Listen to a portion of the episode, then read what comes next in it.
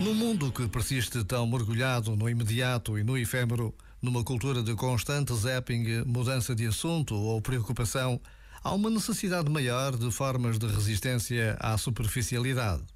Pensar é uma dessas formas. Parar e lentamente dar sentido e salvar os dias. A lentidão é uma forma de resistir a um tempo que vive apressado e sem peso. Experimentar e pensar o que se experimenta com calma, com alma, com tempo, com lentidão, é resistir e assim aproveitar melhor os dias.